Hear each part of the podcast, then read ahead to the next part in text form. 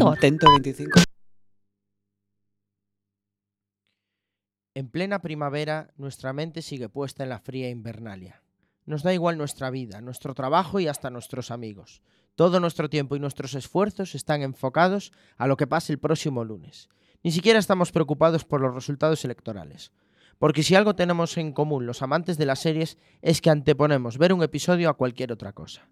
Y además os lo debemos, porque tenemos una audiencia más fiel que los votantes del PP, menos cínica que los de Ciudadanos, que aguanta carros y carretas como los del PSOE, y que disfruta del vaguerío televisivo como los de Podemos. Pero si algo distingue a nuestra audiencia es que cuando suena esta bella melodía,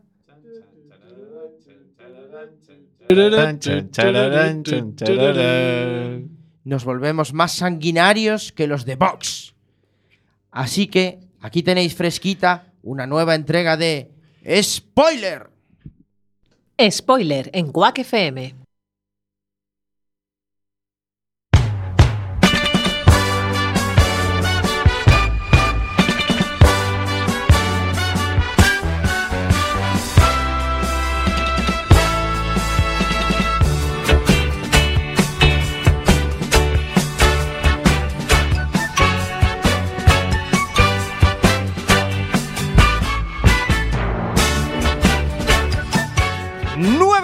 De este martes 30 de abril, martes de series. Estáis escuchando Quack FM en la 103.4. Bienvenidos a este martes de series, martes de spoiler.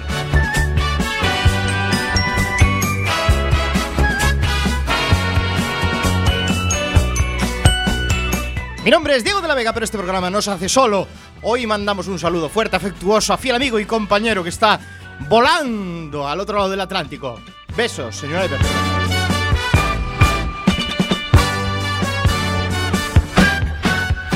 Y al otro lado del cristal, hoy nuestro técnico de sonido reconvertido locutor, Alex Cortiñas. Muy buenas noches. Al lado del cristal está No, Chema, este estoy. lado No, no, no. este- Estás, estás al otro lado Es que del estamos cristal. ya pensando del- en Juego de Tronos y Estás descontrolado, Diego.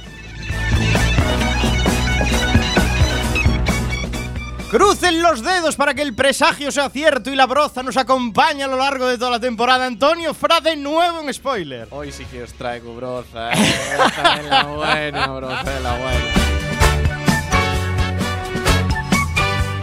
La amante de las series de doble nacionalidad, la voz en femenino de este programa, Isa Lema. Muy buenas noches. Muy buenas noches a todos. Aquí estamos un martes más para destripar Juego de Tronos. Sí, alerta spoiler. Los comentarios más ácidos de las ondas hercianas de mano de Samucao. Muy buenas noches. Muy buenas noches, Diego. Como en la cama llegues igual de justito que hoy, en casa tienen que estar contentísimos. Y al otro lado del cristal, manejando el aspecto técnico, crucen los dedos para que todo salga bien. Nuestro community manager reconvertido a técnico de sonido, Chema Casanova. No sé por qué, pero esta noche creo que no vamos a volar, ¿eh?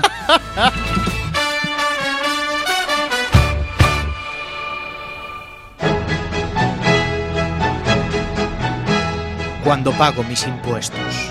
Cada dos semanas. Cuando veo ondear mi bandera. Cada dos semanas. Cuando ayudo a un anciano a cruzar la calle. Cada dos semanas. Cuando a un niño le doy unos chuches. Cada dos semanas. Cuando uso mi tarjeta Black. Cada dos semanas. Cuando copio mi trabajo fin de máster. Cada dos semanas. Spoiler los martes a las 9. Cada dos semanas. ¡Viva el rey! Y el vino.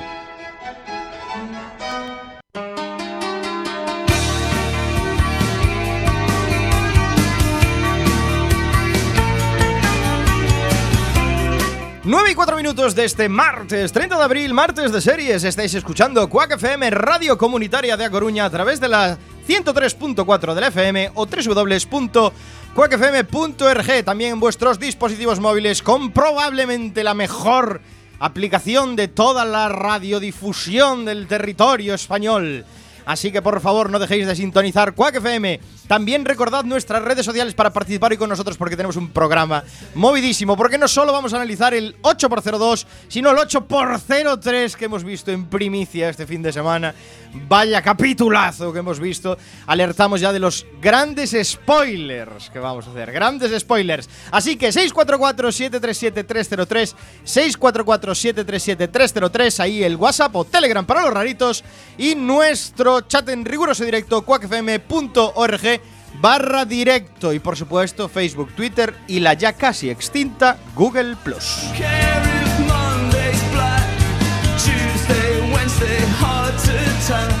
Y después de dos semanas puedo decir con orgullo de nuevo, me pongo la mano en el corazón, estamos al día en nuestro increíble blog podcast. Spoiler.quackfm.org Tenemos todos los capitulitos al día, subidos. Se llama Casanova. Ten- tengo una precisión, es que Google Plus ya está extinta. ¿Ya está extinta? Sí, sí. ya hablamos de fallecimiento. El 1 de abril está extinta.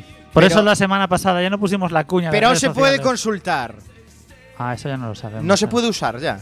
Teóricamente decían, "Bueno, si quieres guardar tus datos de Google Plus, bájalos antes del día 31 de marzo. Y ya pasó ese, ese día. Por favor, pido dos segundos de música alta en honor a Google Plus.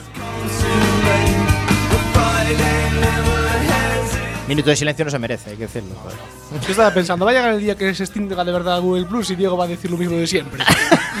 Oye, podemos poner una última vez la cuña de redes sociales, hoy en honor a Google Plus. Sí, hoy tarde. puede ser, ¿eh? hoy en honor a Google Plus. Por fin nos la vamos a poder cargar. Bueno, pero antes de esa cuña, vamos a anunciar lo que viene: la candente actualidad del mundo de las series a través de las spoiler ticias.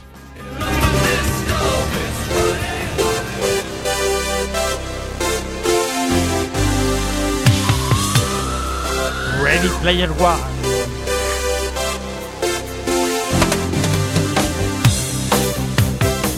Nueve y 6 minutos de este martes 30 de abril, martes de series. Iniciamos con una noticia. Mira, veo sonrisas en, la, en el estudio porque es una, son- es una noticia que todo el mundo desea dar y echarme en cara. Antonio Fran. Yo sabes que nunca iré contra la broza, Diego. Así que la noticia es que Netflix cancela Santa Clarita Diet Oh. tras su tercera temporada. Oh, no era esperable, ¿eh? Bueno, Yo solo tengo que decir. sí, era esperable. Yo solo tengo que decir una cosa. Aplicaron bien la navaja de Samu. O sea, esta serie no podía pasar de tres temporadas ni de coña. Bueno, pero una baja está en 6, joder. No, ya la bajas a 3. En seis para las buenas. Las malas las no pueden malas. llegar a más de tres ni locos, tío. a ver, según fuentes de la noticia parece que Netflix está preparando para competir seriamente con la plataforma de Disney, recordemos Disney Plus, que se va a lanzar en noviembre de este año. En Estados Unidos, ¿eh? Aquí no va a llegar sí. hasta 2020. Vale, y Menos que mal. está preparando un catálogo, pues una- eh, intenta preparar un catálogo muy potente para estar a la altura de Disney, ¿no? Y nada, decir que lo típico, ¿no? De que a pesar de que fue una cancelación, pues ha sido un poco repentina, parece y tal, siempre tuvieron buenas palabras para el creador de la serie. Y como, por ejemplo, según declaraciones de Netflix, son: el mundo nunca había conocido una Zomcom hasta Santa Clarita Diet. Quizás es que no era necesaria, pero eso lo digo yo. Y estamos en deuda con el creador Víctor Fresco por traer esta idea a Netflix. Tan fresca. Fresquísima. Sí, fresquísima, una Zomcom. Y ¿Qué significa Thomcom? Eh, Zombie, comedia, comedia, zombie zombie. comedy. No, pero ya hay una más, sitcom. hay más Thomcoms. Pero pelis, no series. También Eh, no, Sí. Chema, esa, hay- esa super burda que veías tú, ¿cómo Hay era? zombie estaría en el medio, Eso, ¿eh? Yo creo que es, Es muy Zombie. fácil. Solo tenéis que poner Y también Dead Set. Zomcom en YouPorn y ahí ya os sale todo. Ay, tío, ¿qué eso es? El, gran, Dead- el gran hermano zombie. Dead Set era gran hermano con zombies. Por ejemplo. Bueno, no Bueno, era con básicamente, zombies, que era- ni siquiera, desata- ni siquiera se, puede atribuir este mérito. Sí, Santa. Clarita Pero a ver, se, se lo echan los de Netflix dicen. Hombre. Lo decimos y ya está. Hasta que llegue Amazon Prime y haga la mejor Zoncon que podremos Básicamente dijo algo así de no es por ti, es por mí, ¿no? Sí. Hasta eh, que- Debo puntualizar una cosa eh, antes de la noticia. Hablabas de Disney. Eh, yo Sí. descubrí No, este no. fin de semana. Vosotros lo sabíais que Marvel es de Disney. Sí. Yes. Esto es un Sí, espectáculo. sí. Yo no tenía ni Yo idea. solo tengo, la, solo tengo la duda de cuánto tiempo tardaremos en este programa en llamarla a la plataforma Disney Plus. Diego, De hecho, Pero escucha, es de Disney, Disney. lo tiene todo. Disney, Marvel es de Disney desde antes de Vengadores, creo. Diego, piensa. Sí, sí, no, no, es desconocimiento mío. eh, No quiero decir que sea reciente. Desde antes de la primera Es desconocimiento mío, pero yo sabía que habían adquirido los derechos derechos de Pixar, sabía que habían adquirido los derechos de Star Wars y ahora Marvel. ¿Por qué crees que sacaba Marvel un- más de una película de superhéroes? Ahora todo encaja en mi cabeza. Ahora todo encaja en mi cabeza. Era eso, que llevamos dando noticias sobre que Marvel desaparecía de Netflix básicamente por la compra de, de Disney. Sí, claro, desaparece todo, ¿no? Y tienen que aparecer brozas como Umbrella Academy. Umbrella con todo el cariño, Chema. Que creo que tiene segunda temporada, ¿no? Sí, Como la sí, sí, sí, sí, sí, sí, sí. Toma- Lloven- toma lloven los puñal. tascas hoy, lloven los tascas. Hoy espero notas mucho peores que Umbrella Academy, por favor.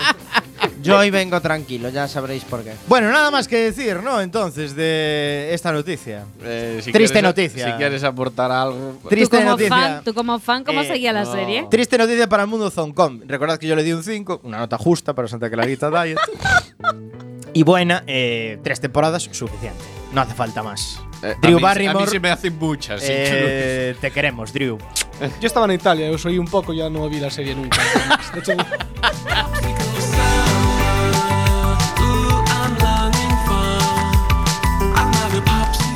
Y hablamos de que Disney va a dar el pelotazo con su Disney Plus, pero Alex, Pues- esta guerra no es solo de Disney. Efectivamente, porque Apple también se suba al carro. No sé si hemos comentado aquí ya que Apple ha montado su propio servicio de streaming, que no es un servicio de streaming, es una recolección de servicios de streaming. Porque qué mejor que hacer streaming, vender el streaming de los demás y cobrar por ello.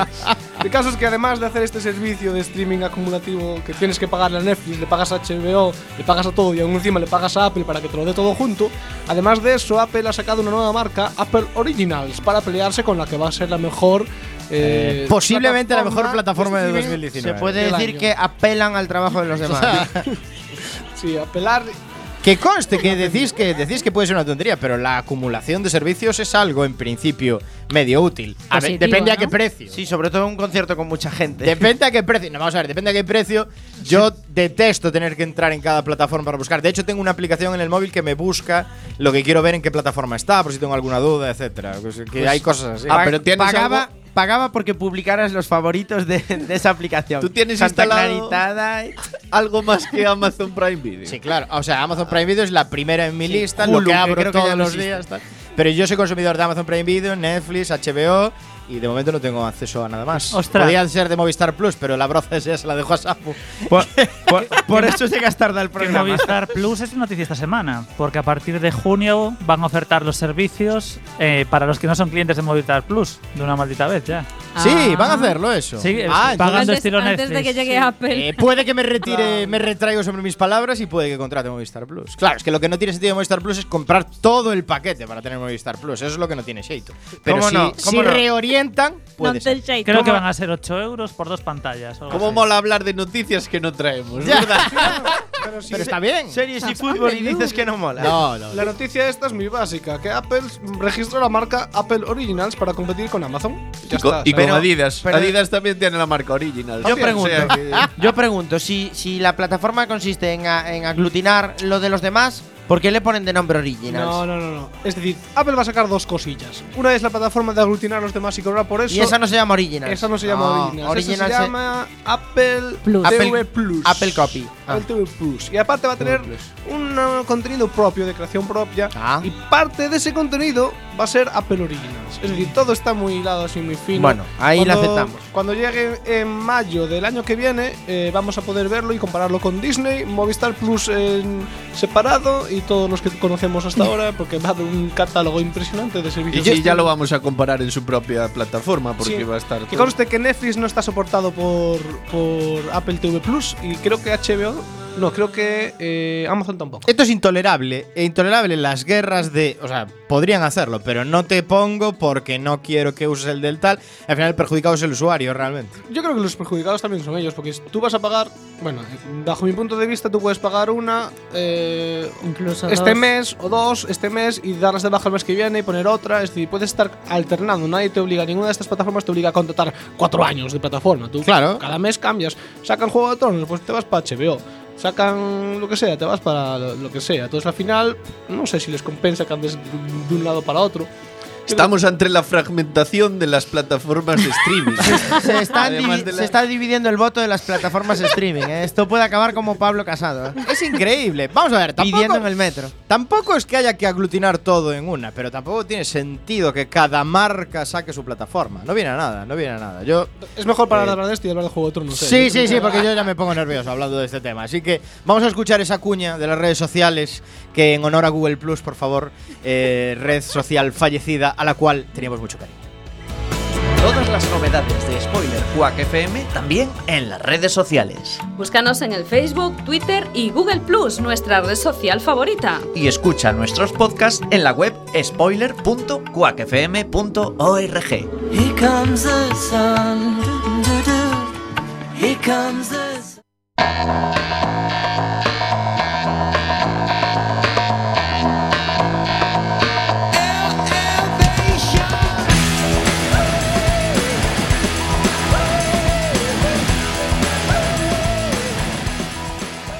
sun. doo-doo-doo. Here comes the sun. Nueve y 15 minutos de este martes de series, martes 30 de abril. Bueno, queremos decirle a toda nuestra audiencia, a toda nuestra audiencia, le mandamos un beso fuerte por estar con nosotros y que vamos a modificar un poquito los programas de aquí hasta que acabe Juego de Tronos. Es decir, vamos a dedicar un bloque bastante grande a hablar de Juego de Tronos. Primero, unas pequeñas noticias dentro de las spoilerticias y después haremos un breve debate sobre los episodios que hemos visto a lo largo de estas dos semanas, el 8x02, el 8x03. Desde luego, luego tendremos el piloto con Samu y analizaremos la serie de la semana, que hoy es Night Flyers, del mismísimo George R.R. R. Martin, basada en su novela. Pero ahora vamos, Isa Lema, con lo que creo que es la noticia de esta semana. Es la noticia compartida por absolutamente todo el mundo. Yo os traigo aquí una crítica en este contexto, eh, que es la crítica de Pérez Solá en La Vanguardia que publicó hoy y que el titular eh, pues está referido por supuesto a Juego de Tronos y es eh, absolutamente simpático. Dice, qué bien habría estado la batalla si la hubiéramos podido ver bien. Y esto es el resumen de absolutamente todo el feedback que ha dado la audiencia y sobre todo la crítica televisiva, los blogs, las, eh, los posts en- de muchísima gente, muchísimos eh, expertos, pero sobre todo de, de, bueno de los que comentamos también eh, aquí en spoiler, ¿no? Y es el inconveniente pues de crear expectaciones que después la realidad puede ser un jarro de agua fría. Tengo que decir algo Bueno, con pues- respecto a esto, antes sí. de que leas la crítica voraz, porque ya no, veo que es no, bastante no, voy a leer la crítica entera, simplemente os voy a dar los highlights, pero dime, dime. Según expertos, he leído en expertos en fotografía, expertos del mundo audiovisual, etcétera, etcétera, es cierto que ha sido una apuesta muy arriesgada este episodio 8x03, porque no está pensado para la calidad y la comprensión de vídeo, comprensión de vídeo que pueden retransmitir las plataformas digitales. Efectivamente. Entonces, si todos los habéis visto a través de HBO, habéis podido ver fallos en los degradados de los negros, algún mazacote de color un poco extraño. cielos. Haces llora que no se distinguía la cara cuando iba así. Sí, y a veces un poco raro, por, sobre todo porque primero no tenemos optimizadas nuestras teles, y a veces las configuraciones que tenemos de las teles están mal o preparadas en modo estándar para ver la tele, etcétera. Y a mayores de eso, pues eso, la plataforma digital no brindó toda la capacidad que necesitas o que podríamos disfrutar, por ejemplo, en el cine. Yo, por ejemplo, lo he visto sensacional, pero tengo una configuración. Petén.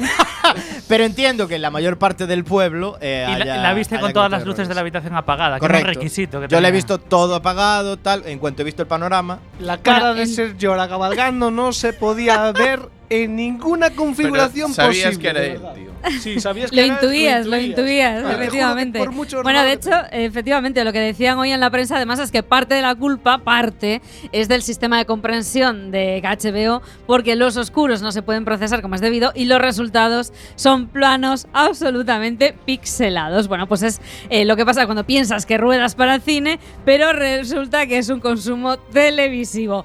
Como decía un compañero de esta emisora, Oci de Castro, no me puedo imaginar si además la gente se vio un capítulo pirateado. y grabado de aquella manera en casa de sabe quién. Pero mira, hay que ir más allá. Sois muy cortoplacistas, pensáis en, la co- en el consumo inmediato del capítulo, pero este capítulo es para la historia. Bueno, anyway, es Cuando incomprensible. salgan resoluciones brutales tipo 4K A ver, ¿es mi o algo noticia o así, es la tuya, Diego de la cuando se ponga en el cine, es que me pone muy nervioso este tema, Pero ya lo emitían se en 4K. el problema no disfrutará ese. maravillosamente. Bueno, lo que dice también eh, la crítica es que es in- incomprensible que David Benioff y D.B. Weiss eh, planificasen una batalla que rodaron durante 11 semanas, que hicieron morirse de frío a todo el equipo allí en el norte de Irlanda. Un frío que ni leche, que vamos, que ni Dios. Y después de todo ese esfuerzo que casi se nos mueren, no se vea reflejado en pantalla.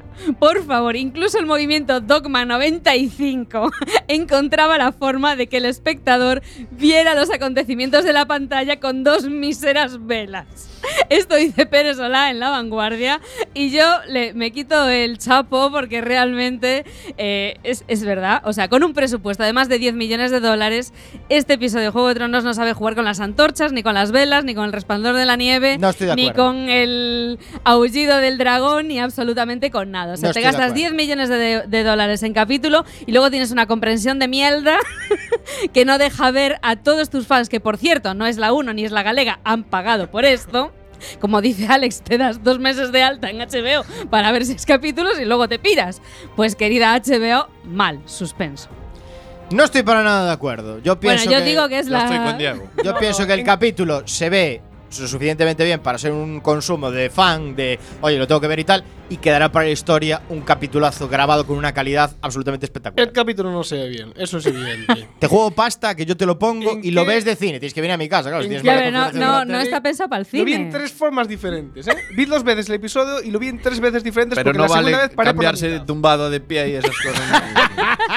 Lo viste en el móvil y se veía mejor, de hecho. Eh, De hecho, en el móvil se veía mejor. Exacto. Lo vi en el iPad una vez, lo vi en la televisión otra vez a través de una Android TV que va con todo y que vi ahí el, Señor de los Anillos ahí en la Dios, batalla del- espectáculo eso. Lo vi en mi ordenador que es un pepino con un monitor tremendo y en ninguno de los tres se veía como Dios manda.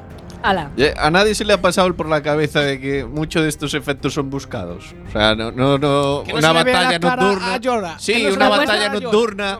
Te apuesto lo que, no quieras a que Netflix va a pedir momento- perdón mañana. Netflix no, Netflix HBO. no. Perdón, HBO. HBO. Netflix sería Netflix guay también. también. No, pero pero no pide perdón en la Netflix vida, también. vamos. O sea, en una si batalla fuera en Netflix nocturna se vería mejor. eh, Sí. contra Sí, un es verdad, enemigo en Netflix se vería mejor. eh, que es sobrenatural, todo esto, ¿no os parece que Sí, muchos efectos son buscados? Sí, sí, Yo estoy No, con Antonio. sí. Estoy hasta las narices de la serie. Es que es de noche, apagan la luz y se sigue viendo. O sea, si apagas la luz, te quedas a oscuras, tío. Ya, Estoy hombre, con pero Antonio. calibra. No me enfoques Calibra. a ser Jorah Mormon cabalgando en cámara lenta y que no se le pueda ver. De verdad, ese momento. Que el capítulo Pero sea sabes oscuro quién es, está ¿no? bien. Pues ya pero- está, ¿para qué lo quieres ver? Pero es vamos de a noche. ver, son más graves los momentos de degradado que se ve el píxel, de Claro. verdad. Ya, a mí pero que además sea es oscuro degradado. y no se vea, pienso que es algo buscado, además. Pero a mí lo que no me Porque es gusta. angustioso. El, el objetivo del capítulo, hombre, el título ya lo dice. Es que es un capítulo que busca esa angustia, ese rollo de ellos están súper desconcertados de noche. Luego hablaremos de él. El capítulo, Luego lo hablaremos grabaron, de él, luego el capítulo de él. lo grabaron de noche. No es posible que sea de día, ni se pretende que sea de día. Pero la calidad de imagen tiene que ser una buena calidad de imagen. Porque eres HBO, no Netflix. Ya, pero. eh, Pero hay eh, Pero nada, Diego. Hay tormenta. excede Pero la nada. posibilidad de la, de la plataforma eh, la calidad en la que se quiere ver. Cúrratelo. Cuando podamos descargar el, el episodio. Cuando y salga verlo, el Blu-ray, eh, claro. ¿no? eh, lo veremos. Fetén. O Qué eso, o antiguo. veniros, o veniros a mi casa que monté un sistema allí espectacular. Sistema para ver Amazon Prime Video. Aquello fue un espectáculo.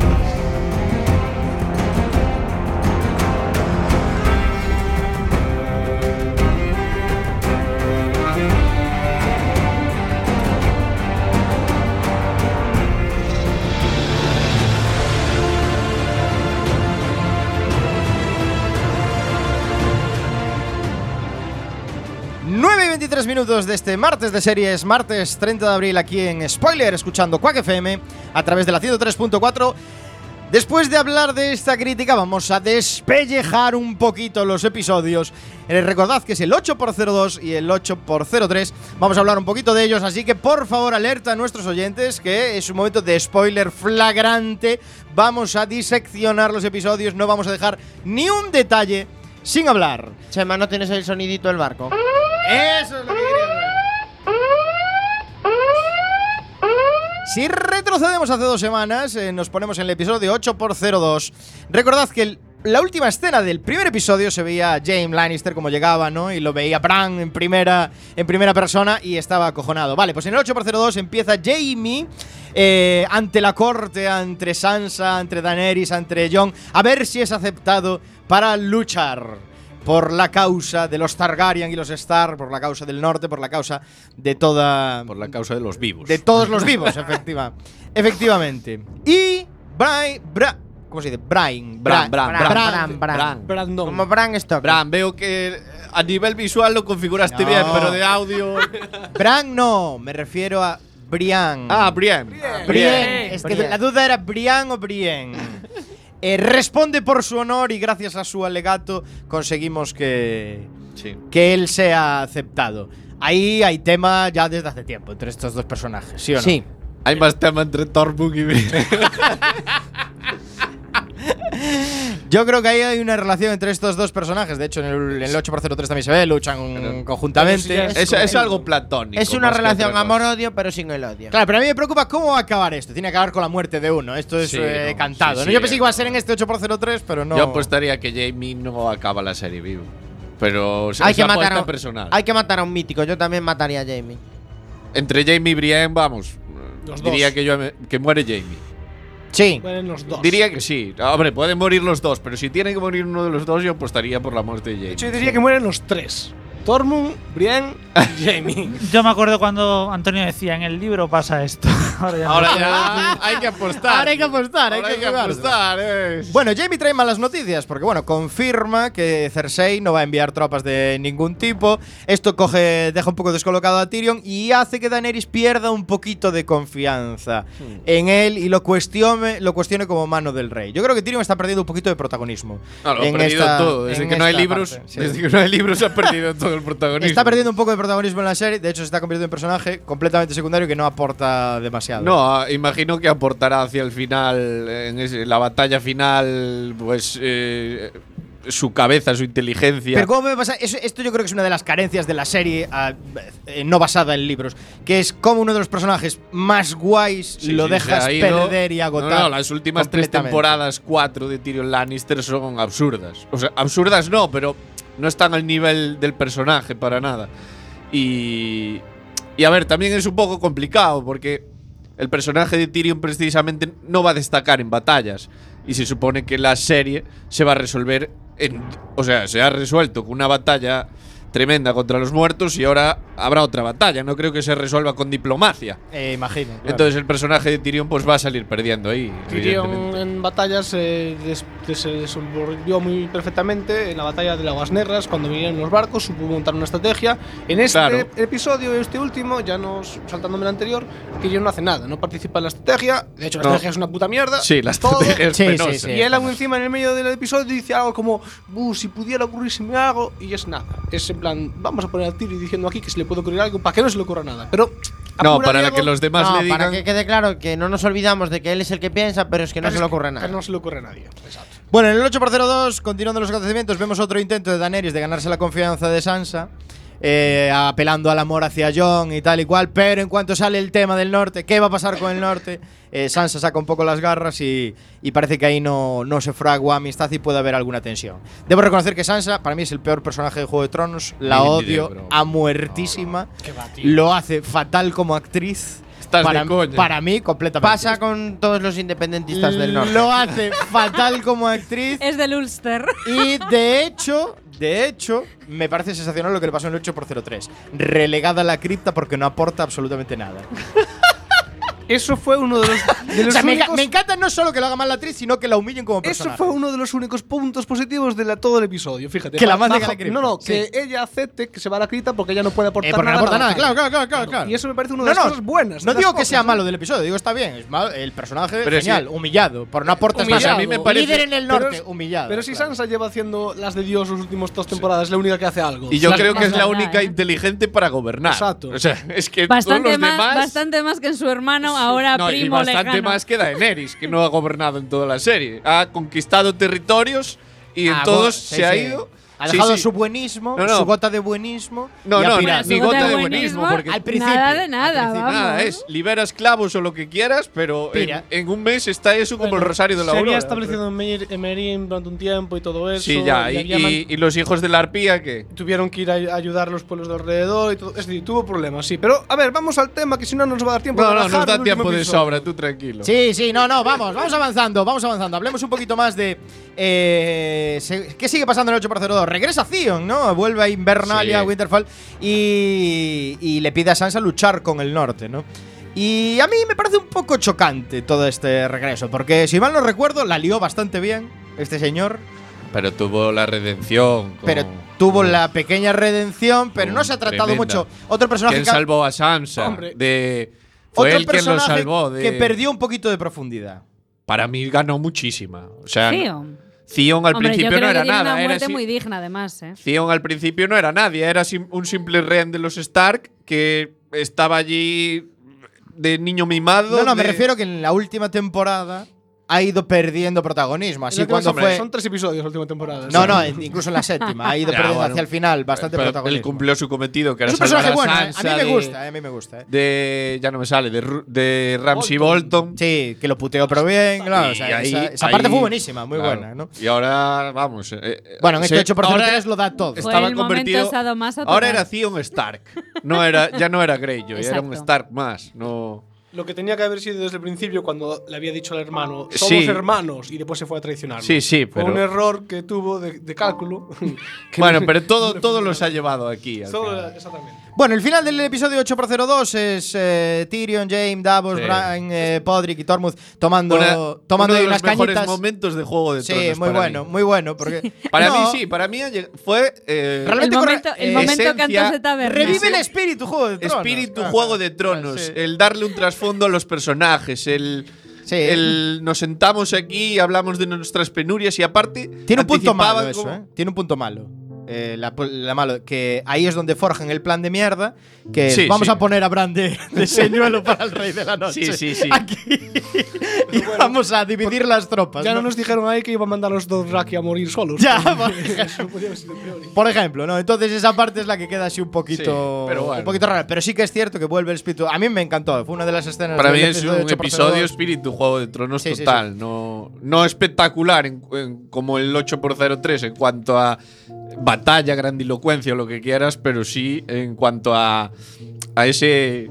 eh, es más un repaso a la trayectoria de todos los personajes para antes de que se sí, mueran. algo así del estilo. Efectivamente, Al es que- estilo después de todo lo que hemos vivido y aquí estamos todos tomándonos Claro, una mala Hablaremos de ahora ¿no? del 8x03, pero después de esas escenas Sí, yo daba por supuesto que iban a palmarla a todos y era como O- casi recuerdo. todos. O casi todos. Y no fue así. Aún así, bueno, el episodio 8x02 acaba, eh, escenas finales, Daenerys se entera del verdadero origen de Jon. Y no da tiempo de desarrollarlo porque llegan los muertos a las fronteras de Invernalia. Episodio 8x03 empieza con los eh, muertos eh, llegando y, como bien decía antes Alak, Los muertos no, espera, espera. También aparece por ahí una bruja. y una bruja, ¿verdad? De la nada, Que nadie se esperaba a esta mujer, vamos. Melisandre aparece. Que ¿no? estaba exiliada. Exiliada, ¿no? Melisandre. Yo no sé, yo no sé por que qué viene desde a, norte. viene a encajar viene a encajar la profecía porque había que Viene a encajarla el para no dejar nada Y abierto nada ¿no? más llegar, coge. ¿Y a quién mira? A Arya. Está ahí media hora mirando Ah, para Arya. Y ¿Qué carajo? Y entonces bueno yo creo que lo más significativo es la llegada de Melisandre y la muerte de los dos Raki en 0,5 segundos Pues sí. Eh, que conste que la escena es espectacular. Ahora podemos hablar un poco del 8x03. Mi opinión es que es un episodio para disfrutar, pero que pierde muchísima profundidad en guion, en coherencia, en absolutamente Sí, sí. todo, ¿no? O sea, en estrategia militar no hay ninguna. da igual, es todo, es todo. venga. Da igual, tampoco se vería. Es disfrutad, disfrutad, chavales, de, de una batalla Si épica. podéis, no, hacedlo, mira, chicos. no si estáis todos en casa de Diego viéndolo de puta madre. Claro, correcto. Yo lo vi de puta madre. Yo lo vi en mi portátil y lo vi. Yo lo vi de puta madre. suficientemente. Suficientemente bien. Ya, hombre, pero a ti te gusta la broza. Yo lo disfruté, la verdad, ¿eh? A Pero- ver, estuvo bien, estuvo ¿Cómo, bien. cómo nos a mí me mantienen pareció, distraídos ¿se puede todo el del capítulo, final? eh? Sí, hablamos ¿No os de parece, final. ¿no os Para la parece muy final. raro, después de toda la historia, que viene lo muerto, que viene lo muerto, que viene el señor de la muerte, Sí, que, que no sé qué, no sé cuánto, nada, y eh. se resuelve con la otra dando un chipo que parece un Goku? Ahora hablaremos de, de eso. Ahora hablaremos de Hombre, a mí me pareció un poco en plan de… Pero antes de A hablar ver. de Arya. Ahora hablaremos de Arya. el- está muy mal grabado ese episodio. Eh, las escenas están muy mal editadas. En plan, no parecen como que van en el orden que no deberían haber ido. Hay Sí. ciertas escenas, conforme va avanzando la trama, en la que te falta un, un montón de gente sobre la que se. Es decir, pasan 10 minutos de metraje centrados en dos personas y esa escena parece que va después, debería haber ido después. Toda la parte de Arya con el perro y Beric no tiene mucho sentido. Tú no sabes muy bien a dónde se está yendo Arya, a dónde deja de ir. Luego te enteras. Bueno, y toda la carrera de Aria por ahí en la biblioteca, ¿a qué viene eso- eso? Eso sobra. Eso si lo encajas de otra forma. Tiene en el- En sentido. el rodaje tiene sentido, pero tienes Claro. es que encajado como está ahora es a, a tu imaginación y consigue el sentido. Que Claro, porque La- al- al final ahí es el tema de que la tía acaba mimetizándose, ¿no? Que es su trabajo. Está Sí, viendo cómo se comportan los bichos. Pero está, nos falta información. Al Claro. espectador ahí le falta información. Le Sí que falta es cierto, contexto le falta contexto, Para sí. saber qué carajo está haciendo Arya, dónde está yendo, por qué Beric le dice, tú debes salvarte, vete, o debes huir. Le dice algo así como todo el mundo sabía dónde tenía que ir Arya menos nosotros, menos el espectador. Nosotros no sabemos de dónde sale Arya, no sabemos a dónde está Beric. yendo. Está solo, pero Beric muere como Que es un personaje muy importante, que revive con el objetivo de salvar a Arya en su momento y tal. Es cierto, estoy muy con Ale. Se desarrolla poco esa parte de la historia. Sobraba un poco de bichada y de, y de Guerra Mundial Z. Y luego, claro, la, Y- la profecía, ¿no? Sobraba un poco de Guerra Mundial Z. que nos dieran 10 minutos más. de Joder, y se pasa desarrollar mucho mejor esa parte. Porque en realidad la gente está rajando y diciendo, tendría que ser John quien matase al rey de la noche y tal. Tendría que ser John que matase al rey de la noche. Podría ser. John, pero si desarrollas. Pero si desarrollas esta parte. Si desarrollas esa parte, encajaría mucho mejor. Y le verías mucho más sentido, a lo mejor. No, Es que de hecho Aria es mucho más inteligente que John. No sé si Claro, os visteis el claro. make- making of que está después de los episodios siempre, ¿no? John dijo. Ahí dicen, bueno, es que claro, la gente se esperaba eso, ¿no? Que fuera yo, pero yo no he hecho nada en esta temporada. Ya, pero. Entonces, y por eso se centraba en el personaje, para que tú creyeras, ahora va a llegar John y lo va a salvar. Ya, pero hay veces que no por ser sorprendente es coherente. Ni, o sea, ni. Al final se supone que el, el elegido, el príncipe que iba a acabar con el rey de la noche, Lázaro Ahai, re- eh, re- eh, ¿cómo se dice? Revivido, era John Nieve. De hecho, tiene que ser alguien masculino por el tema de que es un príncipe. Y se- Bueno, qué monárquico eres, hombre. Y Sí, además es que él según la tiene un profecía dragón. es un príncipe. él tiene un dragón. Según la profecía, era un príncipe. Pues ala, se iba a pues cargar no, a- pues no. Bueno, pero la profecía de los ojos. Pero esa profecía a ver, no era una- es como veo los ojos y ya está. Ojo un Su, momento. su ojo un hermano eh, sabía que iba a ser ella. La Claro. manera que Sí, tuvo claro. de mirarla Hombre, después. sabía que iba a ser ella porque ya le dio el puñal, ya. Ya le dio O el sea, puñal. es que le dio el puñal. Para matar al otro tenía es que que ser Bran se sabe el final de la serie, lo que pasa es que no lo spoilea. Claro, porque Bran Sí. Es que está, Bran- cogiendo, está cogiendo wifi. por ¿Y a dónde fue Bran? Ya. ¿A dónde Porque- fue? Claro, por Ya. Porque ejemplo. hubo durante media hora el estuvo momento fuera. pájaros. ¿Y a dónde fue? Se fue con los pajaritos por ahí de investigación. Claro. Un momento jicocha ahí paseo. total. Yo mi única duda es que a lo mejor estaba por ahí para que el otro pensara que estaba por esa zona con los cuervos, como le, le iba siguiendo. ¿Quién? No el sé. rey de la noche. Yo creo que algo tramó, pero es que si no, no tiene sentido. Si no nos muestran lo que pasó. Que- Ojo, Cuando ojo, quedan tres episodios. Sí, sí. Puede saberse más. Quiero decir, no, de- no tenemos conocimientos. ¿Quién te dice que el Rey de la Noche no puede revivir y lo mata John de nuevo? Está muerto. A no ser que sea como en Terminator. que el- que- Hombre, Que yo lo se vi. juntan los trocitos de hielo. Igual se deshace el hielo, se vuelve Yo a lo vi enfriar. crujiendo, ¿eh? Yo lo vi crujiendo. No sabemos qué va a pasar, tampoco hay que desvelar a ¿Sabéis que en los libros no existe la figura del Rey de la Noche? No aparece en ningún momento el Rey de la Noche. Se habla de él como una leyenda, como Sí, algo vale, negro, pero porque aún igual no llegaron. Mm, o igual porque nunca llega a existir, porque esa Recuerda- parte no es importante. Y yo tengo otra duda que me comentaron hoy. ¿El vidriagón no era para matar solo a los tochos que van en caballo? Al resto de muertos mueren con fuego. O cualquier Sí, con corte, fuego, ¿no? Con fuego con y- fuego, con acero valirio también. Con hacer- Y no, el vidriagón no lo usaron para nada. Sí. Sí, Las había un montón de vidriagón, ¿no lo viste? era, pero para qué lo. O sea, pero esencialmente Eh, no les hacía Liana falta. Mormont mató con vidriagón al gigante. Pero no hacía falta, podría matarlo con cualquier otra cosa. No. Hombre, pero con una cerilla no iba a darle mucho al gigante. A ver, con cualquier otra cosa no. Lo que pasa es que hay gente que tenía espadas de acero valirio, pero es que eran muy escasas. El resto usaban el vidriagón este. ¿Pero no creéis que sería épico que cuando acabe la serie hagan los libros que faltan y sean distintos? Es que va a ser Ah, es que va a ser Va a ser bastante. distinto, Algunas cosas van a ser muy distintas. Bueno, Sí, por ir pero- finalizando. Pero va a oler a que lo van a cambiar en función de los gustos de la gente. Vamos finalizando porque No nos creo. queda poco tiempo. Nos queda poco tiempo. Vamos finalizando. Uh, dos cosas que quería destacar. Eh, por favor, para guardar a la gente, no los metáis. eh, si hablamos de luchar contra los muertos, no los metáis en la cripta. eh, porque ya Claro, porque cajón. se levanta. Pues yo, yo no me, yo no me lo esperaba. Chava- hombre, bueno, yo ya estaba más cantado. Es que a mí Yo- me sí. encanta cuando, cuando Lo el único señor que me esperaba, pero me lo esperaba. Es el momento de matar Ese momento de- El momento de matar Stark. Momento de estar, estar. Bueno, repaso de muertos. Mueren eh, Liana Mormont, personajes importantes. Liana Mormont, muere Beric, eh, muere. No me sale el nombre. Ahora. Penas. Y muere el que defendiendo a Venice. claro. Pablo Casado y Abascal. Mueren en la batalla, ¿no? ¿Esperábamos más muertos, sí o no? Hombre, Sí, pues sí. el San este no sabes ni Dios cómo carajo sigue vivo. Bueno, Sam. Sam puede que esté muerto. Y la pregunta no, que no se sale en el hacía. siguiente- no sale en el tráiler del siguiente Sí, episodio. sí, no sale. No Sale, sale. Evidentemente el tráiler se le ve al final del episodio y se le ve vivo. Cuando Sí, ya se se, le ve fueron vivo, los sí. muertos. Bueno, no sé. Pregunta, ¿y el segundo dragón? También están vivos los Están dos. vivos, eso Están es vivos. Y. Yora murió, en teoría. Sí, yo ahora Sí. en No sé si teoría. lo mencionamos, pero en parecer Mm. parece que murió. Hombre, la verdad es que estaba hecho polvo, ¿eh? ¿Qué di tú? Que antes de matarse la Melisandre bien podía revivir a unos cuantos. Porque ya que te vas a morir. Bueno, apunte final. Arya Stark, ¿os mola cómo mata al Rey de la Noche, sí o no? Hombre. A mí particularmente me gusta porque hace la del Oh. trilero. Sí. ¡Ah! Te la lío por aquí, ¡faca! Y te la meto por debajo. Aparte que es algo que le había enseñado Sirio. Correcto, Sirio por él. ¿eh? ¿Sirio quién? ¿Su maestro? Sí. Y que se lo había hecho a Brienne ya. o- Sí, ya le había ganado a. Brian de esa forma también. Sí.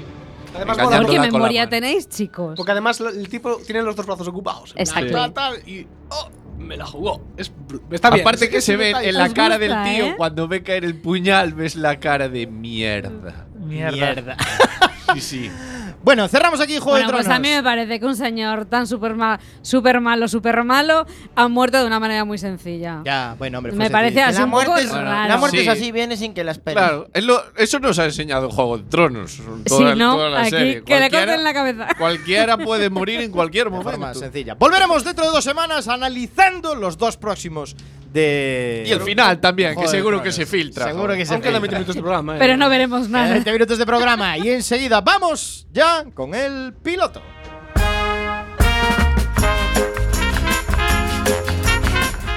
Samukao, el piloto, la sección con recorrido donde analizas el primer episodio de una serie fresquísima En cinco minutos. para decirnos si tiene recorrido o no, rapidísimamente. Como Rápidamente, The Oath, el juramento, en AXN. Tiene recorrido porque aunque aquí se está estrenando la primera temporada, el 20 de febrero ya se estrenó la segunda en Estados Unidos. Es una serie ya de 2018 que está llegando aquí ahora. Es una serie protagonizada por un conocido Juego de Tronos, Sean Bean, eh, Ned Stark con Ryan Quatten y Corey Har- Hardrich. Y eh, la peli nos habla sobre los Cuervos, que son una banda criminal de policías de Los Ángeles integrada por polis corruptos. Steve y Cole son los hijos de, de Tom. Tom es el líder de la banda, Sean Bean, y está ya en prisión porque lo han pillado trapichando. Y sus dos hijos son los que dirigen la banda. Entonces, el piloto empieza atracando un banco, ves un atraco en un banco, salen del banco y los está esperando fuera un coche de policía. Y mm, ves que se meten dentro, se quitan los disfraces y por debajo llevan la ropa de polis. Entonces, eh, el- ellos creen, bueno, llevan, hay un crimen organizado de varias bandas dentro de la policía que delinquen y eh, el FBI los pilla. Entonces les da la opción de infiltrar a un agente del FBI con ellos o meterlos para Chirona. Y entonces deciden infiltrar al agente del FBI. Mientras su padre intenta salir de la cárcel para volver a dirigir la banda. Bueno, eh, lío de bandas entre mucho suspense en Los Ángeles. Y Los lo, Ángeles, eh, y bueno, lo que me gusta de esta serie es que busqué un poquito de información porque me, me atrajo el, el tema y encontré que su, la serie está producida por un tío que seguro que conocéis, que es el rapero 50 Cent. Ah, Y eh, está hecha con un poli eh, que se llama. Su creador es Joe Halpin. Joe Halpin fue ayudante del sheriff, estuvo 17 años trabajando en la poli de Los Ángeles, durante 12 años infiltró una banda de polis corruptos y llegó a dirigirla. O sea que es autobiográfica. wow. Y entonces se ven le puede aportar un toque de realidad. Sí, sí, pero es que luego sigues investigando sobre la vida del tío y el tío cuando dejó la poli fue también agente de narcóticos y cuando se fue de, de- de todo eso trabajó como guardaespaldas de gente como Steven Seagal. O sea, Hostia. fue guardaespaldas de famosos de Hollywood y así fue como conoció a 50 Cent. Y entonces, bueno, de- estuvo haciendo, sabéis que Steven Seagal tuvo la serie esta, el reality de que iba por las casas buscando de ayudante de policía. Sí, sí, sí, pues sí. el tío en todo eso dijo, pues igual yo si hago una serie me funciona. Y le está funcionando, o sea, está muy bien la serie, muy oscura.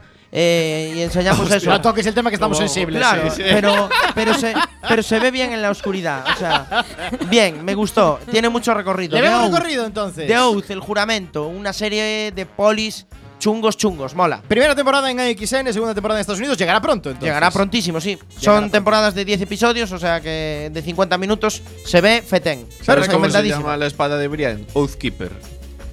guardajuramento. El guardajuramentos, sí señor. The Oath, hoy en El Piloto vamos enseguida con The Night King, que es banda sonora de Juego de Tronos, pero le viene al pego.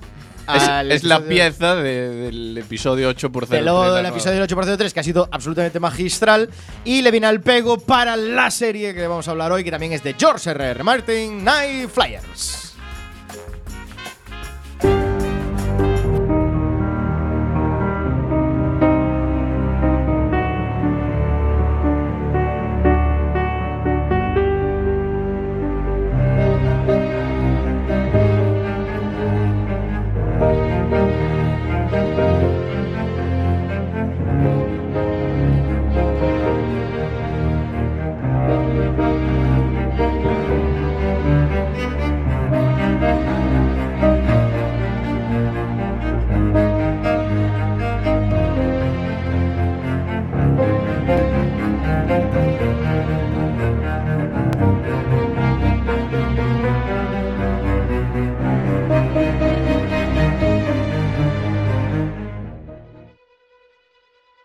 Night Flyers es una producción estadounidense de ciencia ficción que cuenta con una única temporada de 10 episodios de unos 45 minutos de duración.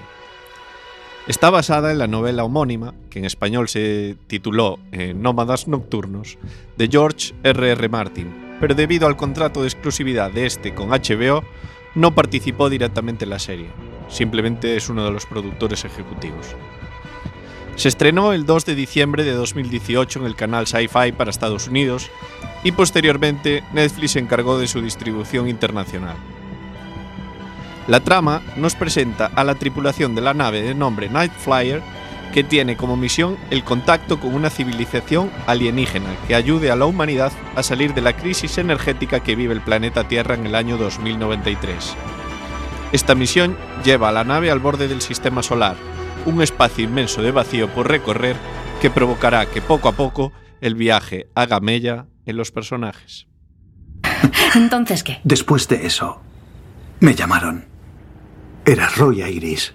Ha visto todos mis cálculos, la ordenada, las formas de onda T que... ¿Qué, qué tiene eso que ver con que él construya colonias? Él ve el potencial que tiene, ve lo mismo que yo. El poder que escapa a nuestra comprensión. Quiere que forme un equipo. ¿Un equipo para... ¿Para qué? Iris me llamó desde el puente del Night Flyer. Quiere llevarme allí. Voy a ir tras la Volcrin. Pero... Eso, eso, eso es increíble. Oye, sé que va a ser difícil. Pero es lo que siempre he perseguido. Me alegro por ti, es que... Es que... No me lo esperaba. Esta misión podría cambiarlo todo, podría salvar a la Tierra. ¿Y qué le decimos a ella? Vas a irte. Tal vez dos años. Joy, lo siento, pero si no voy y nos pasan de largo, voy a volver. Te lo prometo. Me da miedo que no vuelvas. Papá, Hola, cariño. ¿Te hemos despertado?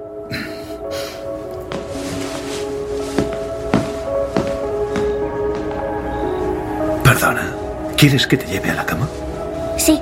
Venga, vamos.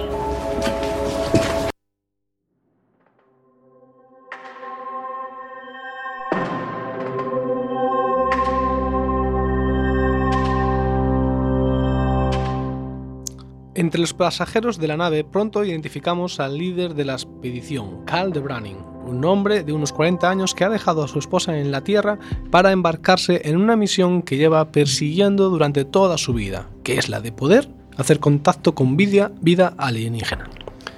Pronto conocemos datos del pasado de Carl a través de la sala de los recuerdos que hay presente en la Night Flyer y donde también parece tener pues, una vinculación en el pasado con la doctora Agatha Madison. Hola, soy Melanzayel, especialista de la misión de Carl. Perdón. Mel, Lomi, ella es la doctora Matheson. Oh, llamadme Agatha. Soy psiquiatra. Yo me encargaré de Zale. Tengo ganas de conocerlo. Nunca he conocido a un L1. Mel y yo planeamos los detalles de la misión juntos. A Carl le inquietaba que unos científicos no pudieran sobrevivir al vacío. Pero Mel ha nacido para los viajes espaciales, así que nos ayudará a conseguirlo, ¿verdad? Daré lo mejor de mí. Lomi. Thor. Encantada de conocerte. Lomi habla con la nave. Sistemas internos, flujo de datos, programación. ¿Puerto neuronal? Sí.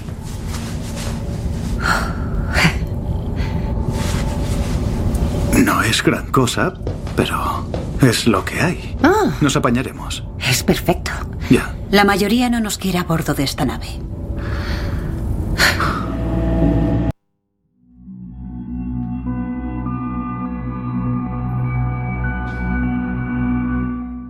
En la presentación de la doctora Mathenson conocemos a dos personajes femeninos más, Lumi y Melanza.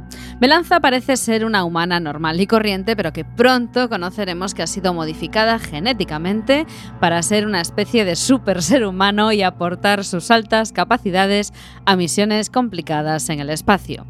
Lumi tiene una especie de puerto en el brazo con el que puede conectarse a los sistemas informáticos de la nave, recordando a las conexiones que presentaban los humanos en la película Matrix con un propósito parecido, poder comunicarse con los sistemas de la máquina y resolver los problemas que surjan a nivel informático.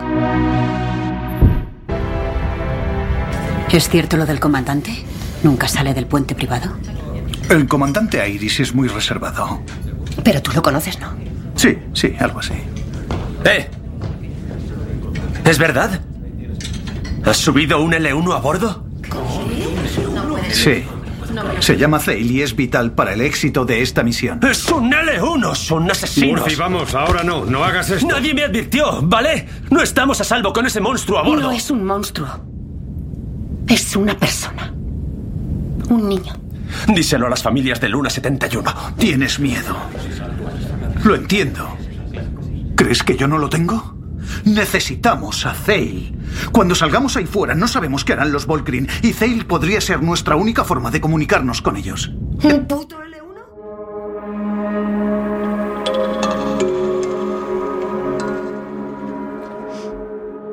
El principal cometido de la doctora Matheson es el de controlar a Zale, un chico que eh, todo al, al que todo el mundo se refiere como L1. Esta es una denominación que utilizan los humanos para identificar a aquellos sujetos que tienen poderes telepáticos avanzados. Se desconoce si esos seres son fruto de la propia evolución de la especie o una modificación genética, pero todo parece indicar lo primero, y eso hace que estén marginados por un gran número de humanos que les ven como un peligro. Zale no tarda demasiado en demostrar al espectador varias de sus capacidades y deja claro que, si él quiere, puede matar a toda la tripulación con muy poco esfuerzo. ¿Por qué es solo una proyección? Es uno de los grandes misterios de la vida. Esta misión podría cambiar el curso de la historia de la humanidad. El profesor de Braining y su equipo son el génesis de esta búsqueda y los invitados a bordo de la nave. Bienvenidos en nombre de la gran Night Flyer. Este viaje, no obstante, es mucho más grande que la nave. O que Iris Corp o que cualquiera de nosotros. La humanidad jamás ha tenido la oportunidad y los medios para establecer un primer contacto. Si nosotros somos los primeros en lograrlo, haremos historia.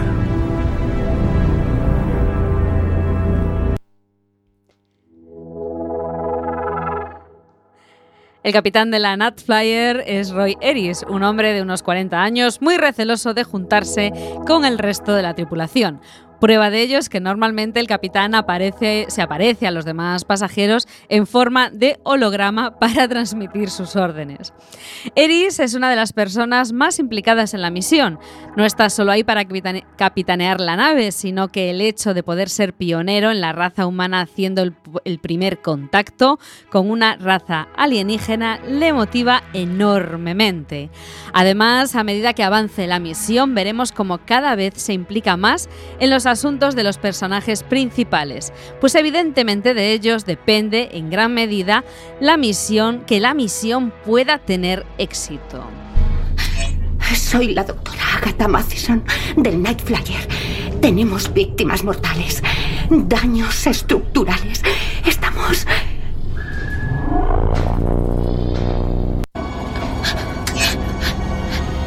Esto es un aviso. No es una llamada de socorro. No suban a esta nave. No hagan volver al Night Flyer a la Tierra.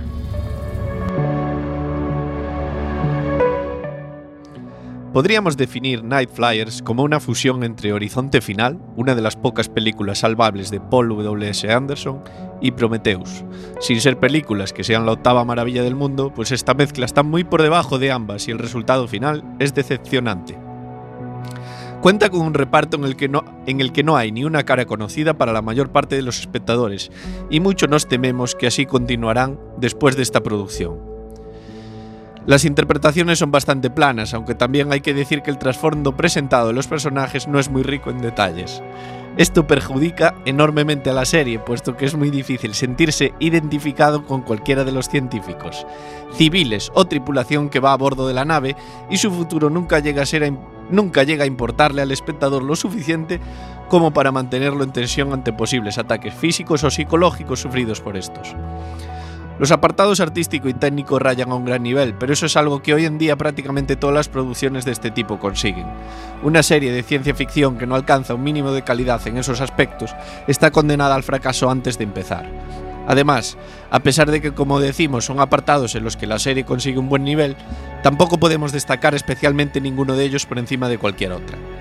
En definitiva, Night Flyers podría haber sido la sucesora espiritual de The Spans, una vez que Netflix canceló esta última, pero queda muy lejos del nivel de producción de la serie que ahora es propiedad de Amazon.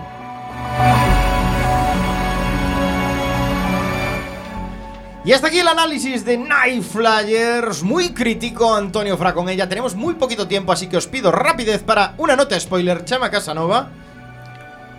Yo le doy un 4.